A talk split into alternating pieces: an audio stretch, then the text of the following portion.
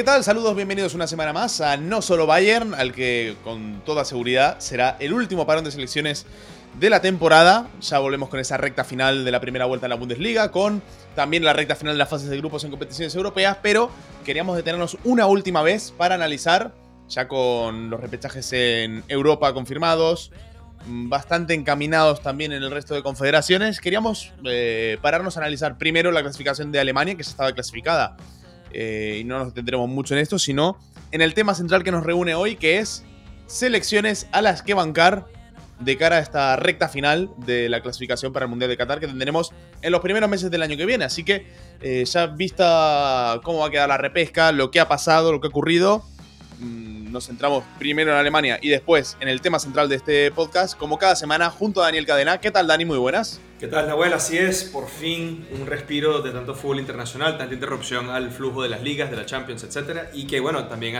vale la pena decirlo, yo creo que ha sido uno de los principales factores que tantos jugadores han de lesionado ahorita, ¿no? Que estamos exigiendo cada mes que jueguen mil y un cosas al mismo tiempo, que viajen del tiempo al tambo y que encima de eso, pues nada, tengan que darse el lujo de, no sé, países tan prestigiosos y rivales tan grandes como pueden ser, no sé, Gibraltar, Liechtenstein, eh, la siempre temida vino tinto Venezuela aquí estamos. Este, pero sí, no, lo importante es eso, ¿no? Que ya se está acabando el primer ciclo de, de, partidos de selección, o por lo menos lo que queda de este año, de cara a lo que viene la temporada, el año que viene, perdón. Y pues entre tanto, pues sí, se empiezan a definir o perfilar esas tendencias en la Bundesliga específicamente y en la Champions, Pokal y, y, Europa League y Conference League, que hay que meterlo ahora, tanto torneo que ya no caben, eh, para ver, bueno, cómo, se, cómo pinta el panorama después de todo esto, pero sí, primero hablar un poco de esta Mannschaft a la que tanta flor se le tira, porque, bueno, lo ves en papel y hay con qué, ¿no? Tirarle flores no. Sí.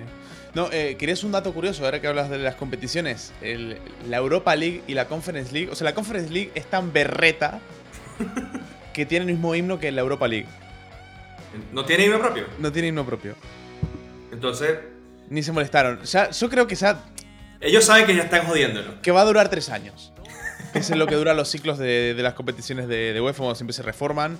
Eh, me parece que a partir del 2024, de la 24-25, eh, se hace esto de que, bueno, que los grandes de Europa van a tener un comodín para poder ir a la, Champions, que da la sensación de que puede ir un quinto club, un quinto club inglés, eso es. Sí, Cada temporada, bueno, en fin, eh, estos desastres que, estamos observando la UEFA de un tiempo a esta parte. En las eliminatorias, bueno, Alemania Tuvo cierto riesgo de hacer un desastre, recordemos aquella derrota, me parece que fue en Düsseldorf eh, contra Macedonia del Norte, todavía con Joachim Löw, pero el equipo nacional alemán ha sido una realidad completamente diferente con la presencia de Hansi Flick. Eh, me parece que son solo dos goles encajados, eh, con bueno, mil y una goleadas, ganando fácil, jugando bien y siendo de largo la selección que, más cómodo se ha clasificado para el Mundial. Te diría que en Europa y en el mundo. Bueno, fueron los primeros clasificados, de hecho, al Mundial. Bueno, haciendo, no contando quizás al anfitrión que tuiteé eso, me acuerdo de eso, que no, Alemania clasificada al Mundial y alguien dijo, no, claro que no, claro que no, Qatar ya estaba clasificada, ya bueno, imbécil, o sea, el primer invitado que llega a la fiesta no es el que pone la casa, este, es el primero que llega. Correcto. Este, entonces sí. Pero no, bueno, claro, mucho mérito, obviamente. Ganar un partido 9 a 0 no es que se ocurre por arte de magia y ocurre de forma sola, pero ayuda bastante cuando los rivales son quizás un poco más accesibles. Y eso yo creo que es el gran asterisco que tiene este arranque de ciclo de Flick, que por, por donde como lo veas o lo quieras entender, ha sido genial deportivamente, dentro de la cancha, fuera de la cancha, se a manejar muy bien también muchas ausencias que ha habido por lesión, eh, Corona también en algún punto, y bueno, que poco a poco también hay ciertos nombres que poco a poco eh, van entrando ¿no? en, la dinámica, los Schlotterbeck, los Raum, etcétera, gente que hemos nombrado ya aquí anteriormente. Pero, ¿qué impresión te da a ti? Porque a mí lo que, me, a mí lo que el asterisco yo lo tomo bastante en serio, ¿no? Porque ¿Qué, vara de medición ha tenido realmente Flick en este proceso? Islandia quizás es lo más grande que ha tenido y una Islandia que no es la vikinga cuyo cántico nos aprendimos todos en el 2018. Em, no sé, a mí, a mí me deja un poco de, no sin sabor, pero definitivamente como que bastante más aguado me queda el café sabiendo que el grupo es el grupo que es, ¿no? No, obvio, obvio. Yo creo que es un grupo muy fácil. Muy, muy fácil. Bueno, de hecho, es que el segundo grupo es Macedonia. claro. Que va a ir al repechaje, ese repechaje de dos equipos que está bastante bonito en, eh, Europa. Eh, para quien no lo tenga controlado, se hacen como tres series de cuatro equipos y se hace semifinal a un solo partido en casa del cabeza de serie, que es el cabeza de serie es el que, o los seis equipos que mejor puntuación han sacado. Eh, y luego a partir de eso, a partir de esa semifinal, se hace una final y pasa uno. Entonces, de los 12 que hay, pasan tres. Eh, con lo cual, bueno, ha sido. Bueno, se está hablando del repechaje más duro de la historia. Yo creo que de la historia de Europa, seguro. Em, es que, claro, yo creo que la forma de clasificar en África es muy, muy, muy, muy dura. Es muy eh, exigente. Creo, que son, la confederación que más partidos juega, de hecho. Tienen que ser varias rondas. Claro, claro, porque al final son prácticamente el mismo número de selecciones que Europa, pero solo van cuatro equipos, creo que son. Cierto. Entonces eh, hay que pasar muchísimos filtros contra selecciones que son buenas y todas de un, nivel similar. Eh, alguno dirá, bueno, las selecciones europeas son mejores. Bueno, sí, está bien, pero, pero yo creo que la forma de clasificar es mucho más complicada. Totalmente. Sobre todo si uno quiere tener regularidad, ¿no? Si uno es, que es una selección grande de África, si es Costa de Marfil, si es Senegal. Eh, claro, es que repetir actuación en un mundial es complicadísimo, complicadísimo tener esa regularidad. Eh, o Camerún, por ejemplo, muy, muy complicado. Nigeria gana. O sea, países, buenos sobran en, África por hoy. Y además que tienen con, Argentina ya prácticamente clasificada, debería clasificar Nigeria para ser el clásico de los mundiales, ¿no? Oh, sería hermoso, marico. Otra, ah, vez Argentina-Nigeria. Entonces hay que bancar a que Suecia clasifique también, porque obviamente si van Suecia, Argentina y Nigeria el mismo mundial, tendrían el mismo grupo también. Sí, sí, sí, tal cual. tal cual. No, no, de hecho, eh, esto pasa mucho, bueno, pasa más a nivel de, Champions, de competiciones europeas, que los, eh, los periodistas siempre están muy pendientes de los sorteos para poder ir a sitios donde normalmente no van, ¿no? Al final que cubre 10 años la Champions, eh, ha estado, o que cubre eso que sé, no la Champions, sino que cubre la actualidad del Real Madrid, del Bayern, del Barça. Eh, han estado mil veces en, eh, en el Allianz, en Stamford Bridge, en Old Trafford, Camp Nou, etcétera, sí. Exacto, todos estos campos grandes los tienen todos controlados, entonces todo el mundo busca lugares nuevos. El Madrid ha jugado no sé cuántas veces contra el Borussia Dortmund, por ejemplo, que estaban hartos. Eh, el, el, Barça sube también en grupos, ha pasado un montón de veces. Hay, Arsenal también en su momento fue un, partido que se Sí, sí hay partidos que se repiten mucho y bueno, no, no aporta nada novedoso, ¿no? Entonces, claro, uno busca que toque contra el Estrella Roja, contra el Sheriff Tiraspol, todo esto, ¿no? Pero bueno, en el Mundial esto se, este factor se reduce un poco. Aunque, hay que decir, estábamos mirando antes cómo iba a quedar el repechaje. Eh, claro, recordamos que el repechaje UEFA va por un lado y el repechaje del resto de confederaciones va por el otro. Y, bueno, África directamente no tiene repechaje, pero sí que Oceanía tiene media plaza, o sea que el mejor de Oceanía clasifica para un repechaje. El mejor tercero de los dos grupos, o el quinto mejor de Asia, el quinto mejor de Conmebol y el cuarto, mejor de CONCACAF, del hexagonal final. Eh, claro, ahí da posibilidad de ir a, lugares lindos. ¿eh? Estaba por ahí, claro, de Asia teníamos, estábamos mirando va a ser uno probablemente entre Australia, Japón y Emiratos Árabes. Nada eh, luego Nueva Zelanda, o no, pero bueno, debería ser Nueva Zelanda. Fiji. Claro, Nueva Zelanda, es, claro, en Oceanía hay una Bundesliga particular, ¿no? donde, está Nueva Zelanda, que es el Bayern, y después está el resto. Que la única forma en que dejase de ganar el original Bayern de, de, Oceanía, que era Australia, es que Australia se pasara a Asia. Y ahí es que entra. Digamos que este es el Dortmund de la Bundesliga nueva, porque sí. Tristísimo. Pero bueno, hay que recordar que un día ganó Tahití. Entonces, bueno, eh, está la posibilidad abierta. Claro, un viaje a Panamá tiene que estar lindo, ¿no? Es decir, toca visitar la zona con CACAF, que, que, ahora mismo es el equipo que, que ostenta esa posición. Y bueno, luego en Sudamérica Eh, cualquiera, son todos malos. Tira un dardo al mapa que hay una diferencia de cuatro puntos entre que es el tercero y el, y el noveno, es la cosa. Sí, sí, sí, pero bueno, puede ser Colombia, puede ser Chile, puede ser Uruguay, puede ser Perú. Tira un dardo al mapa, que todos los países son grandes y le pegan. Básicamente pueden ser todos menos Venezuela. Gracias, gracias, gracias. Bueno, y, Brasil, Brasil, Argentina y Ecuador, que parece que están clasificadas para el Mundial. Eh, todo este repaso eh, venía a cuenta, no sé muy bien de qué. no, bueno, de que el grupo de Alemania ha sido bastante. Ah, el grupo de Alemania, sí, sí, correcto. Eh, Macedonia, Macedonia, por cierto, eh, a mí me comentaba Enis Bardi, que es el bueno, número 10 del equipo, el jugador del, Levante. Eh, no es un lugar particularmente bonito. Skopje no, no, por lo que sea, frío. Bueno, él me, contaba como que se traía a la familia cuando podía, porque, claro, no, no es la mejor vida. no les tocó ni buen clima a Macedonia del Norte, pobres. No les dejaron sí, no, cambiarse su nombre. Eso es lo otro que te decía, o sea, no, les tocó ni siquiera ser el Macedonia, sino la provincia del norte de Macedonia. Sí, sí, sí. Los jodieron por completo, ¿verdad? Pero bueno, por lo menos pueden estar en el Mundial. Eh, no está mal. Cosas que yo no puedo decir ni de coña. Que nunca he podido decir y que probablemente jamás diré, así que... Exacto. Bueno, siendo a lo que es Alemania, es un poco reafirmarnos en los que venimos contando en cada capítulo, ¿no? Que el equipo es una máquina a pesar de las ausencias, eh, que por cierto, eh, bueno, siendo al principio, lo comentamos la semana pasada, el positivo de Niklas Zule, que obligaba a que se confinaran varios de sus compañeros en el, en el Bayern, sobre todo el confinamiento más escandaloso, el más mediático, es el de Joshua Kimmich, porque, porque no está vacunado. Y claro, todo esto ha llevado a una noticia de última hora, en este, esta mañana de miércoles en el que estamos grabando, horario europeo, en la que, bueno, al final Joshua Kimmich, eh, claro, al no estar vacunado no puede concentrarse en el hotel del equipo porque el hotel solo acepta gente vacunada esto le va a empezar a pasar. Eh, de hecho, tenemos un, derby, por ejemplo, este fin de semana en, Berlín entre el Unión y el Hertha y los ultras del Unión no van a ir al campo porque les piden estar vacunados a todos y, bueno, los ultras de, del Unión se oponen a esta medida. Entonces, yo creo que es, em, bueno, algo que va a tener que pasar, pero de momento, de momento, Kimmich no se puede concentrar, va a poder jugar el partido si presenta un test, que lo presentará. Bueno, el Bayern yo creo que seguro tiene dinero para dar un test a su mejor jugador. uno pensaría, uno pensaría uno pensaría. Y, pero bueno, que, queda ahí la, la, anécdota. La anécdota. No es solo Kimmich, pero al final Kimmich es el, el que sí, el protagonista públicamente. Exacto, sí, bueno, tenemos ese tema también. Lo cual es un poco injusto para Kimmich, ¿eh? porque al final él tiene un planteamiento bastante coherente que es: no me he vacunado, pero no soy antivacunas. No descarto vacunarme, pero bueno, creo que está en una fase muy experimental. Eh, no se ha demostrado los efectos secundarios que tiene todo esto. Esto es todo verdad. Eh, se tarda mucho más en desarrollar una vacuna, pero al final, por las circunstancias, se ha hecho antes. Yo creo que, a ver, bueno, a ver, eh, yo, en mi caso particular, estoy vacunado porque, bueno, facilita mucho la vida, no porque crea más en una vacuna o no.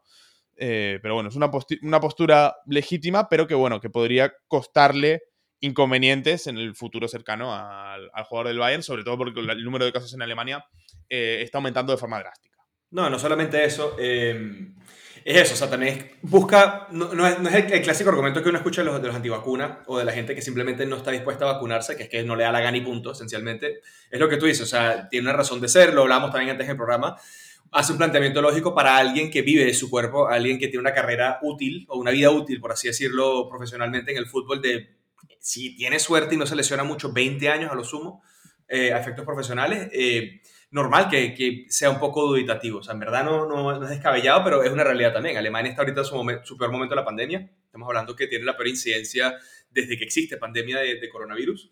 Eh, y bueno, nada, obviamente, digamos que las medidas aquí se están empezando a redoblar, se están empezando a ser un poco más exigentes y se está ampliando quizás el rango de esa necesidad de tener pues una prueba de la vacuna, ¿no? Y obviamente Alemania, que tiene también este otro matiz y hasta una famita de ser particularmente burócrata o muy apegado a las reglas, pues tiene esta este tipo de anécdotas que el jugador sí puede jugar el partido, pero no puede entrar al hotel de concentración por el simple hecho de que tomó una decisión eh, médica que, bueno, repercute de cierta forma en el equipo. Dicho todo esto, eh, se une, y lo tocamos ahora semana a semana porque parece un tema reiterativo, eh, pues no solamente lo del Bayern, sino ahora también la selección alemana, todo el tema como el coronavirus está afectándolos particularmente, porque uno no escucha mucho que esto ocurre en la selección española, que ocurre mucho en Italia, en Reino Unido, incluso que en la selección inglesa, perdón, que es un país que tiene, digamos, una, un entendimiento o un desarrollo del virus similar al de Alemania. Lo escuchas mucho en Alemania, entonces son los Zule, son los Gnabry, son los Müller, que tampoco está vacunado, por cierto, eh, eh, todo el mundo, básicamente, Sané, etcétera, que de cierta forma están bajo la, bajo la lupa por algo extradeportivo y que termina de cierta forma condicionando la preparación. Y que, no sé, yo creo que le añade, y volviendo quizás donde comenzamos un poco el tema now, le añade un matiz más que incluso no contando con muchas de las figuras con las que normalmente contaría Alemania para los entrenamientos, para los partidos, etcétera, terminan sacando un resultado prácticamente histórico en la, en la clasificación de la, de la Eurocopa efectos de gol, del Mundial, perdón, efectos de goles. Entonces, no sé, es digamos ese asterisco de la calidad del grupo yo creo que es uno muy importante precisamente por eso. Alemania termina con una única derrota, que es, digamos, la que condena el fin de, el fin de ciclo de Joachim Löw, a quien también se le homenajeó en estos días, eh, y que simple y llanamente pues, se complica un poco, digamos, la, no sé, el tomarse tan en serio el, el, mérito conseguido. No, no, totalmente, totalmente. Pero bueno, mm, siendo lo que es Alemania, que decíamos que es básicamente lo, lo mismo en la selección, un cambio llamativo, eh, porque una de las pocas rotaciones que puso Hansi Flick, por cierto, eh, claro, me voy del tema, pero es que es, que es muy gracioso, claro, hay una imagen de, de Hansi Flick en el partido contra... Eh, ¿Qué partido fue? El, primer partido, fue el primer partido del... El Liechtenstein, El de Liechtenstein, correcto. Miserable el tipo. que va Alemania ganando 9 a 0 en el minuto 80 y pico largo. Y, enfocan a Flick y tiene cara como si le hubieran metido 5. O sea, impasible. Todo lo que uno esperaría de un alemán era Hansi Flick en esa foto. Eh, de hecho, eh, me voy a pedir a José, le voy a, escribir ya a José que esa, esa cara de Hansi Flick. Salga la portada. Sí, tiene que estar en la portada. Tiene que estar en la portada. Me parece espectacular, insuperable. Es, es demasiado, es demasiado bueno. Pero lo mejor de todo fue que en internet, creo que fue este Football Out of Context o Out of Context Football, la cuenta esta famosa de, de memes en, en, Twitter, eh, hizo como que un recuento de las distintas caras de Hansi Flick en distintos partidos. El 8 a 2 del, eh, del Bayern contra el Barcelona, el 3 a 0, no, el 3 a 0 ya no estaba él, este, otro, el 6 a 0 que le mete en Armenia, eh, mil y cosas, y en todas las fotos el tipo sale eso, como humillado, como si estuviese, no sé, enjuiciándolo por algo que no hizo. Este... No, no, él, luego lo explicó después del partido. Dice: Es que siempre estoy muy concentrado, eh, por eso mis expresiones faciales no son tan relajadas, ¿no? bueno. Me encanta que avise tan relajadas como si hubiese algún tipo de relajo en, en, la expresión facial to begin with. Es bastante. Sí, sí, sí. Pero sí. es que es tremendo. Es un tipo. Pero sí. Em, no, bueno, también eso, que lo que hablamos que Flick precisamente no ha, ha, tenido, digamos, que hacer algunas rotaciones en el equipo, pero una en particular, Now. Sí no sé, yo creo que fuese culé y me, hubiese, me lo hubiese tomado un poco personal, la verdad. Eh, termina porteando Berleno por delante de Marc-André Ter Stegen eh, en la selección alemana. Leno, cabe destacar que no es aquel Leno de, hace, de otrora, que se va al Arsenal viniendo triunfar de Leverkusen. Un Leno que viene venido a menos. Y que, ahora que, ojalá fuera griego, ¿no? Porque sería Heleno.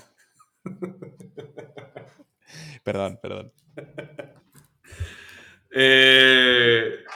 Bueno, siendo no, Ter Stegen, le sacó del sitio un suplente del Arsenal, el portero titular del Barça. Lo cual hablas muy mal de Ter Stegen y del Barça. Eh, pero bueno. pero siempre, no... que ha jugado, siempre que ha jugado Ter Stegen con Alemania ha sido particularmente mal portero. Es que ese es el tema, que o sea, siempre ha existido el debate, el de Neuer o Ter Stegen, eh, particularmente en español, por algún motivo, digo, en la prensa española siempre está eso medio presente, ¿no? Que no entienden cómo carajo Ter Stegen es titular en la selección alemana. Porque ha, habido, había momentos que había debate. Ha habido momentos en los que Ter Stegen ha sido mejor portero que... Eh, bueno, claro, pero no hay Coincidiendo que... cuando, con cuando el Bayern fichó a Newell, que, que por cierto ni va a la selección. Bueno, que para qué.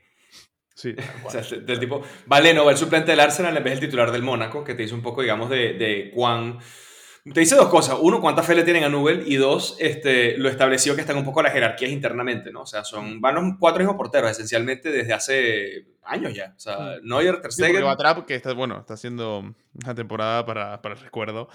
Eh, sí, es terrible, es terrible. ¿Verdad? Bastante discreto. Un país que tenía bastante potencial también en el arco, ¿no? Estaba Karius en su momento, que también era bastante bueno. Schwolo prometía también algún salto a otra cosa. Bauman también en algún punto creo que llegó a ir a la selección incluso. Este, pero enos acá. ¿Ah? ¿Perdón? Horn. Timo Horn también, bueno, es que Timo Horn es especial. Eh, es como, no sé, es que es del Colonia. Eso es lo que pasa. bueno, que, al final, bueno, que, lo que pasó fue que, que, anunciaron que iba a jugar Leno y jugó Ter Stegen al final, ¿no? Pero que, solo el anuncio de que iba a jugar Leno era un poco raro. Yo creo que debe, haber algún, algún tipo de molestia, pero bueno, al final jugó Ter Stegen en el, en el arco de Alemania, ¿eh? ¿Qué habrá pasado tras bastidores como para que eso haya ocurrido tan último momento? o sea, Ter Stegen se habría agarrado a golpes con alguien. O sea. No, no, no. o me metes Hans o vamos a tener un conflicto. Pero bueno, no tendría ningún tipo de sentido, ¿eh? No, jugar a Leno y jugar a Trap. Eh, no ir que tuvo descanso ¿eh? en la última jornada, en la última fecha de la fase de grupos. Eh, Neuer y Müller, que fueron los únicos dos jugadores del Bayern que pudieron quedarse en la concentración. ¿eh? Así que. equipo este, hermano. Nada, uh, pero sí. De todo. Así que le chupa todo un huevo a Alemania, eh, por decirlo pronto y mal. Alemania va a estar en el Mundial. Eh, hay otras selecciones que no sabemos si van a estar y que son el tema estrella de este podcast. claro que eh, Porque ha, habido dos selecciones eh, que venían o que no partían como favoritas y que están en Qatar y que son pura Bundesliga. Una es Suiza, que dejó en el repechaje de Italia, y la otra es Serbia, que dejó en el repechaje a Portugal. Así que. Hermoso. Hermoso, hermoso. Y ahora que yo estoy disfrutando mucho esto. Además que yo siempre he tenido la vaina, y lo, toca, lo, lo voy a decir, voy a tener mi momento de vos que te burlaste de mi Barney, porque tengo desde toda la vida apoyando a Suiza diciendo que es un gran equipo con gran potencial. De los días de tranquilo Barneta, me acuerdo. Este, yo apoyo a esta selección miserable que lo, lo único que ha hecho es este romperme el corazón y, y, pues demostrar que los demás tienen la razón y que yo simplemente soy un fiebrudo. Pero No, a, mí, eh, a mí me sirve Suiza, bueno, que sobre todo con el partidazo que le hizo a, a Francia en la Euro, claro, eh, para reivindicar a uno de los mejores porteros de Alemania, como es Jan Sommer. Sommer, es que eso es lo otro, que la Eurocopa de Suiza fue muy muy buena, porque tuviste actuaciones muy buenas como, bueno, Zuber también, que tuvo una, creo que fue líder de asistencia al final del torneo, Jan Sommer, que fue, a mi criterio, había de jugado largo, horrible, todo- bueno, no había jugado prácticamente en el Eintracht y de repente es un torneo increíble. totalmente. Y bueno, en el equipo, para, para poner en contexto, hay jugadores eh, míticos más allá de Sommer. En- el otro día titular en Babu, eh, titular Wittmer, eh, titular Zakaria, el capitán es Shakiri, que al final es canterano del Bayern. Eh, no, miento, canterano no, Basilea. Basilea, pero lo Sí. fichan muy joven. Eh, Vargas, del, del Augsburgo, marca. Y bueno, Gabranovic ha estado también en, en la Bundesliga. Ulises García, Ulises García Ulises García. internacional, el, el lateral izquierdo del Verde Bremen, o ex del Verde Bremen, que era malo como pegarle a un padre.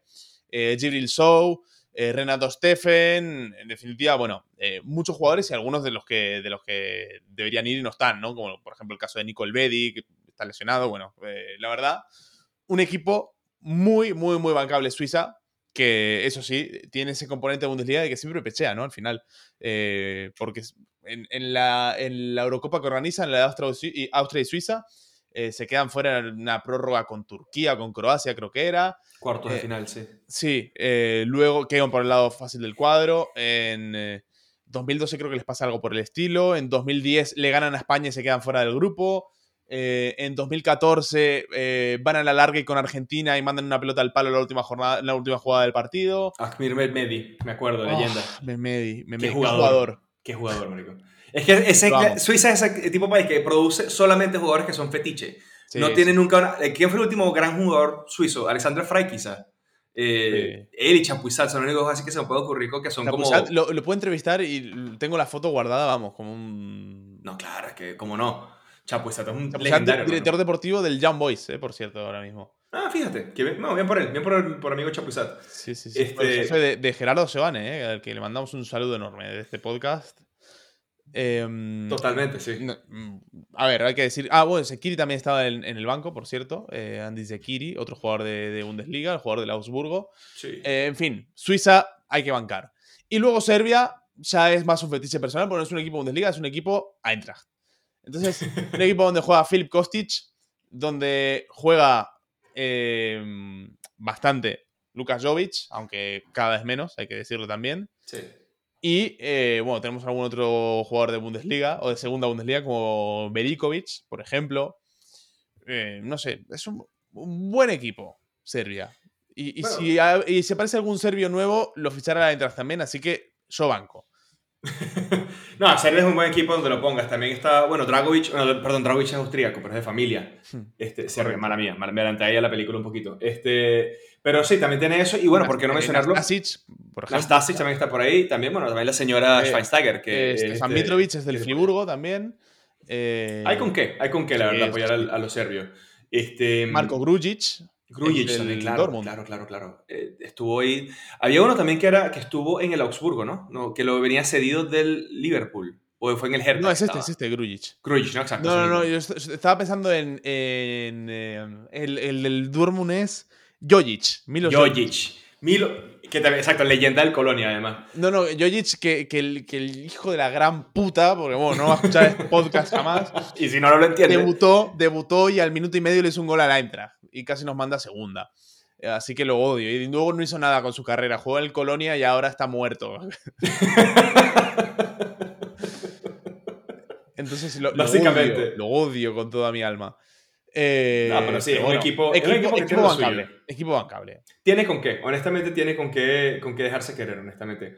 Ah, bueno, y tiene un jugador que a mí me encanta, que nunca vino, no, o sea, no vino el tema porque no es este del, de la Bundesliga, el circuito de la Bundesliga, pero Uros Racic, que tú lo conoces por el Valencia. Hmm. No sé por qué, pero ese tipo es como un Iván Drago que es malo del fútbol también. Sí, sí, sí. Uros Racic, que, que, bueno, en la línea de los jugadores de fútbol siguen a, muy poca gente en, Instagram, pero claro, había... De, si igual tiene 250 eh, cuentas seguidas, hay 150 que son eh, niñas de entre 18 y 20 años de Valencia. Es su Tinder personal. Y arrasó, y por cierto, bueno, en Serbia juega el que a mí me gusta como, como recambio de, de Haaland, como es Dusan Blaovic. También habla Blaovic, el, del, el de la Fiore, ¿no? Sí, que no va a renovar, acaba contrato en 2023 y bueno, eh, yo creo que es por perfil el, el, sustituto ideal. si, si buscan un sustituto al peso, bueno, que eso está por ver también, ¿no? Pero bueno, veremos cómo orienta el mercado del Dortmund, que por cierto hay muchas noticias de que el Dortmund va, bueno, va por todos los medios a intentar retener a, a Haaland y que lo va a intentar renovar para que se quede una temporada más. Bueno, bueno habrá que ver. Habrá que Yo creo que lo que están dándose cuenta es que el contrato que firmaron con Rayola ahorita es muy malo y que... No, yo creo que es bueno. 75 millones por Haaland me parece un robo. sí, pero, pero, no, pero, no, lo sabes nunca, porque al final es un, es un delantero del, del Salzburgo, que te vas a hipotecar por, por Haaland de entrada. Bueno, eh, si no, y si no, bueno, no se lo podías haber quitado de la SUBE y otros equipos que estaban interesados. A mí me parece un buen contrato. Y, me imagino que si, lo renuevan, la forma de convencer a Rayola es, bueno, en vez de 75, lo dejamos ahí el año que viene por 50 y esos 25 de más te los puedes repartir vos con el padre de Haaland y se pueden ir los dos, bueno, se pueden retirar ya. Básicamente. Porque, porque van a ser 25 y bueno, y mucho más de, de traspaso. El rumor era que sí iban a llevar otros 75-80 entre los dos, de cuota de, de, comisión para la gente, digamos. Absurdo. Es, que no, me parece absurdo honestamente que la ficha del jugador no sea lo más costoso del jugador hoy en día. No, es terrible. Me, me jode un poco ese concepto. Pero bueno, a ver, es que es así de bueno también el chico. Bueno, sí, es verdad. No, no es cualquier talento que, que, que, esto. Un jugador rapidito antes de, de pasar quizás, o seguir hablando de esto, se retira otro leyenda de la selección alemana, que uno de esos carrileros que aparece una vez cada dos décadas, no por lo, mal, no por lo bueno, sino por lo inconsistente. Marvin Plattenhardt anuncia que se va a retirar, que está ya considerando terminar eh, su carrera. Con 29 años, ¿eh? 29 es muy joven, es muy joven, pero ha tenido muchos problemas con las lesiones. Sí. ¿Cómo no? Se lo ha comido todo el Hertha, todo esto. Bueno, sí. Eh, yo creo que cualquier persona que se queda, lee fiel al Hertha. Eh, Pero bueno, o sea, me, sorprende, ¿eh? Quiero decir. No, bueno, claro. Ha jugado bastante esta temporada y. Y no sé, o sea, es un, es un buen proyecto de lateral. Sí, sí, sí, sí. El tipo está ahí pensando eso en el retiro, que lo quiere hacer obviamente con el Hertha, que está contento acá. Y que Dardai lo defiende a capa y a espada, aparentemente. Es de esas cosas que, que no sé, interesante ese detalle. Sí, sí pero volviendo a la materia, eh, otras, aparte siendo lateral izquierdo, que es que si juega cinco partidos buenos va a ir con la selección. Es que no hay más. Que va, que va David Raum. Eh, que, va Nico Schulz, papá. O sea, ahí va Nico Schulz. O sea, eh, te dice que la, digamos, la oferta y la demanda. Está jugando mucho mejor, ¿eh? ¿Quién? Mucho mejor, Nico Schulz. Bueno, sí, le, pusieron un técnico que entiende hablarle y lo regañó y lo puso en su sitio. No sé, yo creo que Rose me pone delantero, me entrena dos semanas y me pone delantero y, y, creo que igual un par de goles hago. Sí, es que el tipo en verdad tiene muy buena mano. Puede revivir un muerto. Marquitos Rosso sabe lo que está haciendo, la verdad, hay que tener fe. Y, este. y bueno, eh, pasando, claro, teníamos como titular a Suiza y a Serbia y a partir de estos dos equipos que han triunfado y que se han llevado todos los titulares en esta jornada, queríamos ver otros equipos a los que apoyar. Eh, sin ir más lejos, acabamos de hablar de uno como es Portugal, con Andrés Silva y con Rafa Guerreiro. Yo no compro mucho. No compro mucho porque Guerreiro sí que es cierto que tiene mucho protagonismo, pero Andrés Silva, meh, eh, el suplente de Cristiano. Hay veces que han jugado juntos y demás, pero bueno, en definitiva, no me termina de convencer. Hay un equipo que sí que me gusta mucho eh, y porque es 90% Bundesliga o es Bundesliga, como es Austria. Ah, bueno, claro. Eh, que también va a estar en, esa, en ese repechaje entre esos dos equipos que, bueno, va a poder pelear. No es cabeza de serie, así que le pueden tocar equipos muy complicados. Pero, pero bueno, Austria que tiene, por repasar el último 11 de Austria, eh, Linder, ex del, del Eintracht, Trimmel, eh, del eh, Unión Berlín, Linard, que es centralazo del Friburgo, Dragovic, ex del Bayer Leverkusen, eh, Ulmer, quiero, quiero recordar que también jugó en la, en la Bundesliga, Andreas Ulmer. No, es, no hizo, hizo carrera en, en Salzburgo. Florian Grilic, Luis Schaub, que también estuvo en Colonia. Eh, Marcel Savitzer y eh, Marco Arnautovic, ex del, del Verde Bremen, ¿no? Y en el banco más, ¿no? El Sanker del eh, Eintracht de Frankfurt, eh, del Colonia, Schoef del Arminia Bielefeld, Onisiwo, en definitiva, un montón de jugadores, como es normal. Al final, Austria es cantera natural de, la Bundesliga alemana. Sí. Y, bueno, el capitán de la selección, que es David Álava, que viene obviamente del Bayern de Múnich, de la cantera del Bayern. Correcto. Eh, y bueno, otro que falta por lesión ahorita, que es este Baumgartninger, que es el de la. Sí. El de la, el, de Leverkusen y Baumgartner también del Hoffenheim, que son dos más que, digamos, hay que añadirle. Es un equipo muy, muy Bundesliga eh, y que es algo también muy, muy normal en el, en el fútbol alemán, ¿no? O sea, no solo afecta a jugadores, sino también técnicos la cantidad de suizos y austríacos que pasan por los banquillos es, absurda, ¿no? O sea, Ralf Hasenhüttl arranca su carrera en el Ingolstadt, se termina consolidando en, en, la primera división alemana. Eh, cuento por el lado suizo, pues bueno, el Fabre, está el Urs Fischer ahorita de, del Union Berlin. Eh, hay mil y un. Eh, no sé qué consigue o, qué, o, cómo termina cuajando tanto el hecho de que Suiza y Austria terminan siendo como una cantera extendida de la Bundesliga, en cierta forma. Bueno, esta semana en, en España entrevistaban a Gerardo Sebane, que al final es jugador hispano-suizo de padres españoles, gallegos, para, para más señas, eh, y que también como entrenador se ha criado en Suiza y ha dado el salto a Alemania. Entonces, eh, yo creo que es un salto natural y que, que, en Suiza está muy interiorizado esto, ¿no? Que, que es, bueno, el salto lógico. Pero bueno, eh, apoyamos mucho. Suiza y Austria, o sea que Alemania no se juega nada, ver un partido de Alemania es aburridísimo, porque le van a hacer 17 goles a cualquiera. Veremos en el Mundial, porque claro, se ha clasificado a Brasil, que yo creo que es la otra gran selección del momento, pero tampoco hay mucho más para hacerle frente. Creo que Argentina tiene una gran generación, un gran equipo. Eh, la escaloneta, eso es lo que pasa. La escaloneta, la escaloneta tiene mucho peligro. Sí. Pero en, tanto. En, Europa. Inglaterra, quizás. Inglaterra y Francia, pero más por nombres que por momento. Totalmente. Pero bueno, sí, Francia tiene la coña esa, ¿no? Que se llama también este Kylian Mbappé, que en cualquiera de esas el tipo de estalla y explota y, te mete 20. Em, y bueno, Inglaterra que sí, o sea, tiene talento. El tema es que simplemente, no sé, Inglaterra yo creo que es esa, ese...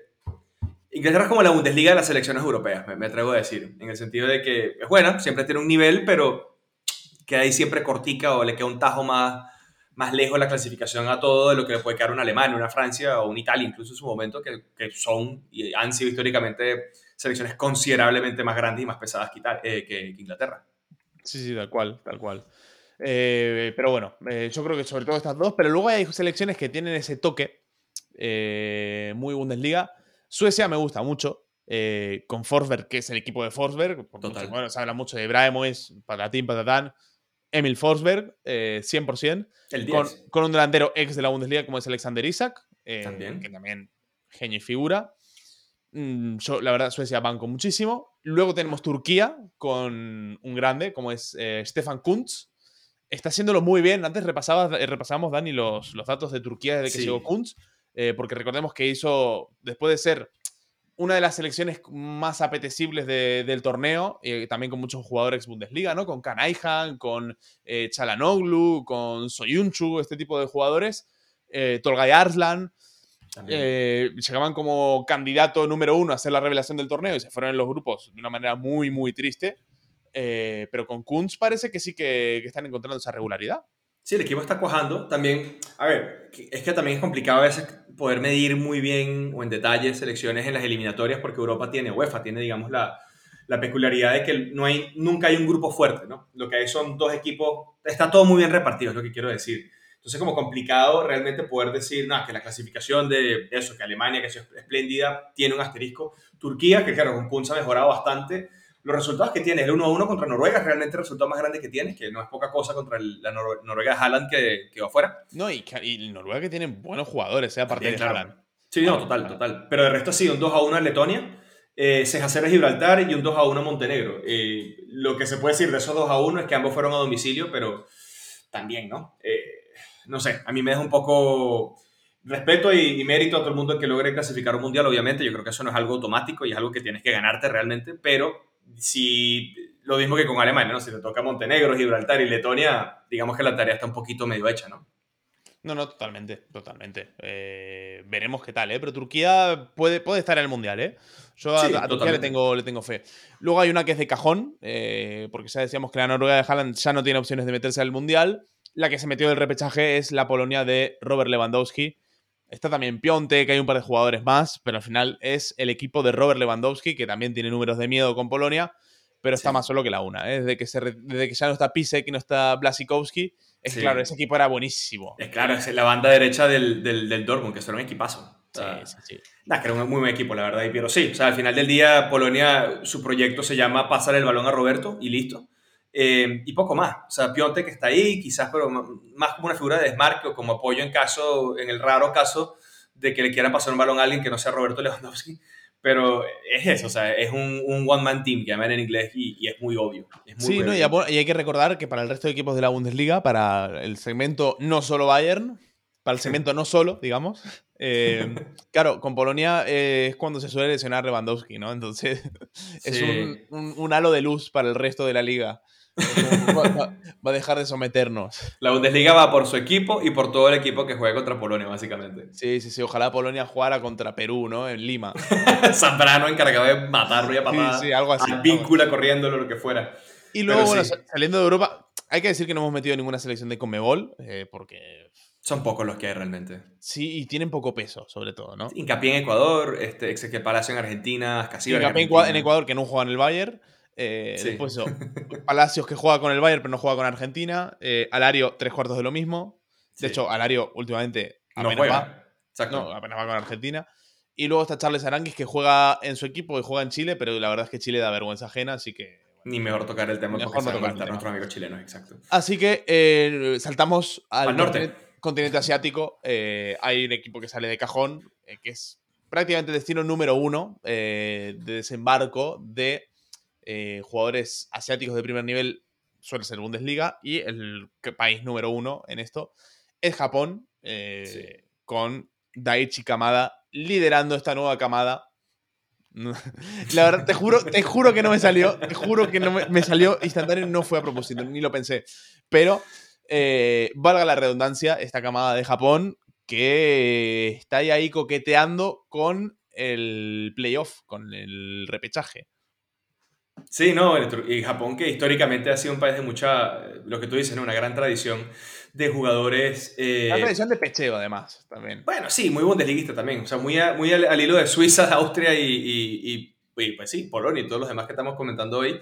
Em, bueno, todo arranca, digamos, con fuerza desde Shinji Kagawa y en adelante ha sido una avalancha de jugadores, o sea, estaba Muto, estuvo Inui, estuvo todo el mundo realmente, este, Makoto Hasebe que sigue aquí, dice que Okazaki también, cierto, que es la leyenda del, del Leicester. Este, pero sí, o sea, es una selección que le ha aportado mucho. Creo que en su, en su momento llegó a haber hasta 10 jugadores japoneses en la Bundesliga, entre primera y segunda división alemana, por lo menos. Sí, sí, sí. Eh, que te dice mucho, que es raro. O sea, porque no. A ver, me dices que 10 japoneses en cada liga de Europa es normal, pero es que entre las demás ligas europeas, o el top 5 por lo menos, hay 3 o 4. Comparados a los 10 de Alemania, evidentemente hay una estrategia o algo estaba haciendo el fútbol alemán en Japón como para que fuese un un buen negocio para ambas partes, eso hay que decirlo también, que los jugadores vienen en Alemania una buena plataforma.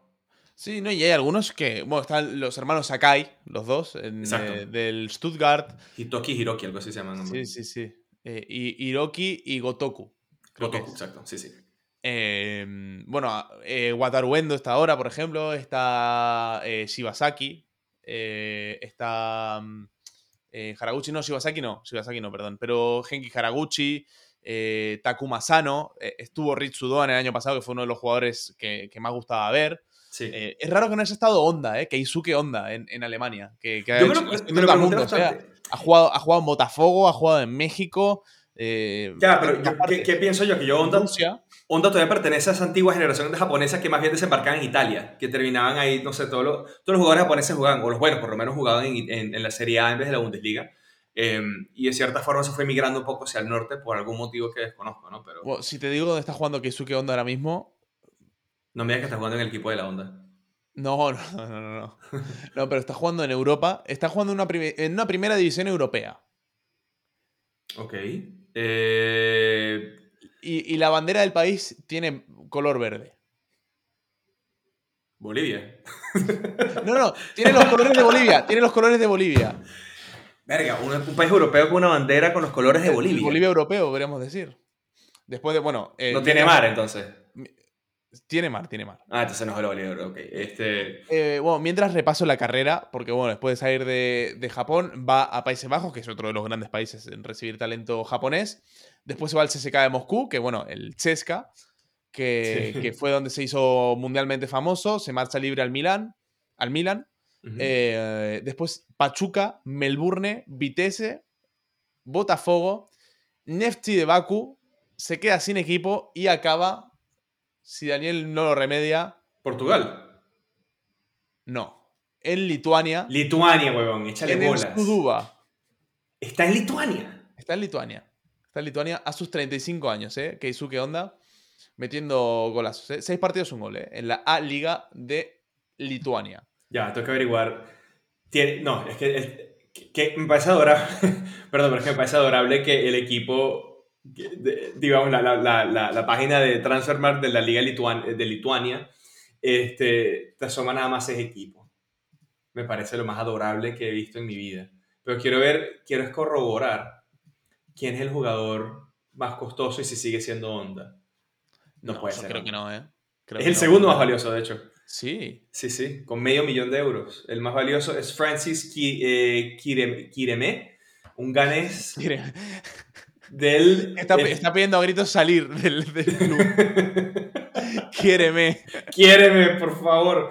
Este, sí, no, que milita en el, en el Salkiris. Sí, sí, de primera división. Bueno, se le acaba el contrato en verano al amigo Quiéreme. Capaz pueda salir este verano y, y quiere, ¿no?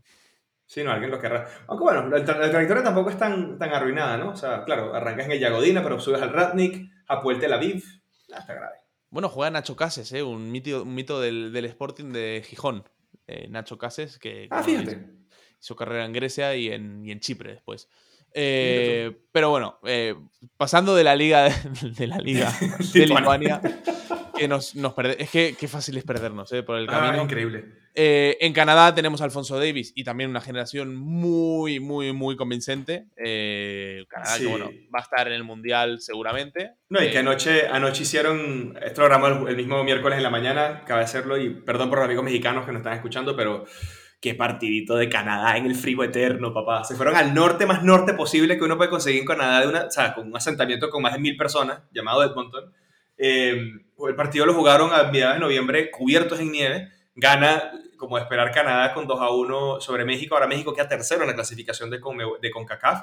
Cosa que como venezolano no me preocupa porque como yo no voy para los mundiales, este, sino que yo los veo de televisión en casa, bien abrigadito y bien calentito, sé que mi país no va a tener que subir, subir a ese frío de mierda a jugar contra ellos. Pero cosa que sí le podría pasar a los tuyos, amigo.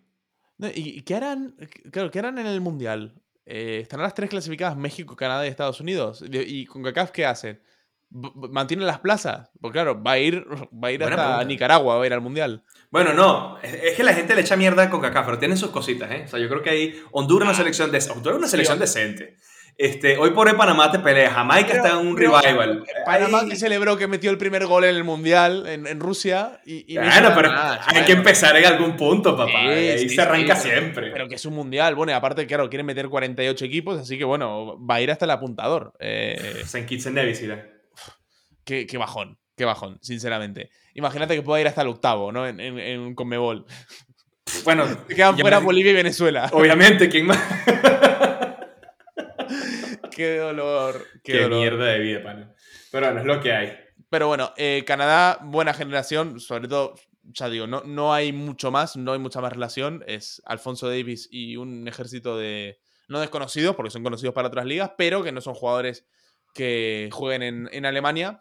Algo que sí pasa con también la selección de moda, eh, de cara, ya no a este mundial, pero al, al mundial de 2026, cómo son los Estados Unidos con, bueno, sobre todo con Chris Richards, eh, con Joe Scully, el, jugador del Borussia Mönchengladbach, que a mí me gusta mucho personalmente, con Tyler Adams, que es el capitán, el futbolista del Leipzig. Eh, también tienen por ahí a Matthew Hoppy, eh, que ha sido Bundesliga hasta hace dos ratos, y al protegido de Daniel Cadena, como es Christian Pulisic, un jugador al que yo no puedo ni ver, sobrevaloradísimo, pero bueno. No, hay varios más, hay varios más. y, y bastantes jugadores que pueden, en cualquier momento, pueden saltar a Alemania, como es el caso de Ricardo Pepi, ¿no? El, 9 de la selección que ha sonado mucho para, para jugar en el Bayern. Bueno, él y el, el sub-18 estadounidense Justin Che también, que estaba como en el radar de, de, la Bundesliga, pero también hay otros, ¿no? John Anthony Brooks, que está en el Wolfsburgo, Chris Richards, que está en el, en el Hoffenheim, está el otro Richards estadounidense también en el, en el Bayern. Eh, no sé. Oman a mí me parece el mejor de los dos. Bueno, sí, claro. También está... Es verdad, es bastante el mejor. Bueno, también está Wenso McKenny, Schalke Legend, que estuvo un tiempo brillando en la Bundesliga. Giovanni Reina, que está lesionado actualmente. Este, es que bueno, pero ha estado eh, Timothy Chandler. Eh, Timothy a esta última convocatoria no fue eh, John Anthony Brooks. Eh, creo que Matt Miazga. no, Miazga está fuera ya. No, en la Bundesliga no llegó a estar, creo. El, no, no, Chelsea estuvo, estuvo, en, en, el Alavés. En el Alavés, correcto. Está todavía. Así que ya, ok. Este, no, pero sí, digamos que la, digamos, la, la, coña al final del día es eso, que es un equipo muy, muy... que es interesante cuando tú lo piensas, ¿no? Los países que terminan como influyendo tanto en el fútbol alemán, ¿no? Que son Estados Unidos, los Japones, Suiza, Austria.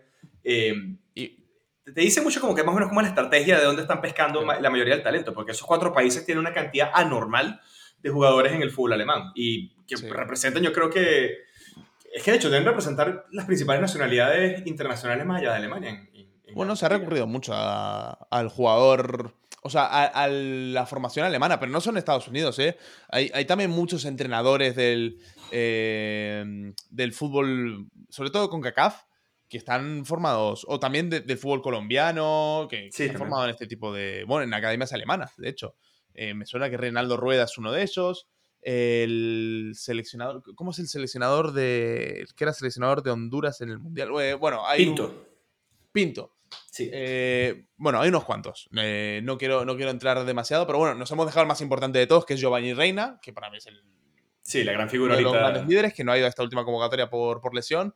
Pero bueno, hay de todo, ¿eh? Alfredo Morales, del Fortuna Düsseldorf. También. Eh, está también por ahí Joe Sargent, el ex del Verde Bremen. Norwich ahora, ¿no? El Norwich ahora, eso es. El Norwich que la verdad tiene mala pinta. A mí Joe Sargent que tampoco me ha gustado mucho. Eh, yo lo defendía, yo lo defiendo todavía. Lo dejé de ver, pero, pero sí, eh, es un tipo este que, bueno, mal que bien ha podido sacar las cosas de... Sí, bueno, es que el fondo del bolsillo. Bueno, y con ese repaso para Estados Unidos, acabamos el programa de esta semana. Mm, creo que nos ha quedado bastante completo. Me parece, me parece gracioso que el programa más largo de, de la temporada sea un programa del parón, hablando de selecciones a ver, tienen que ver con la Bundesliga, pero un poco de refilón, pero bueno, así es no solo Bayern. Nosotros esperamos la semana que viene con, con más, viene una jornada con partidazos en la Bundesliga y seguro lo podemos tratar el jueves de la semana que viene con mucho más. Hay episodios que están saliendo un poquito más tarde, jueves, viernes, pero bueno, por ahí andamos, eh, dependemos un poco también del timing. Intentaremos estar puntuales el jueves que viene para recuperar lo que es el fútbol de Bundesliga, hablar de lo que más nos gusta, que es el fútbol de clubes, del fútbol alemán, de ese no solo Bayern. Abrazo grande. Chau, chau.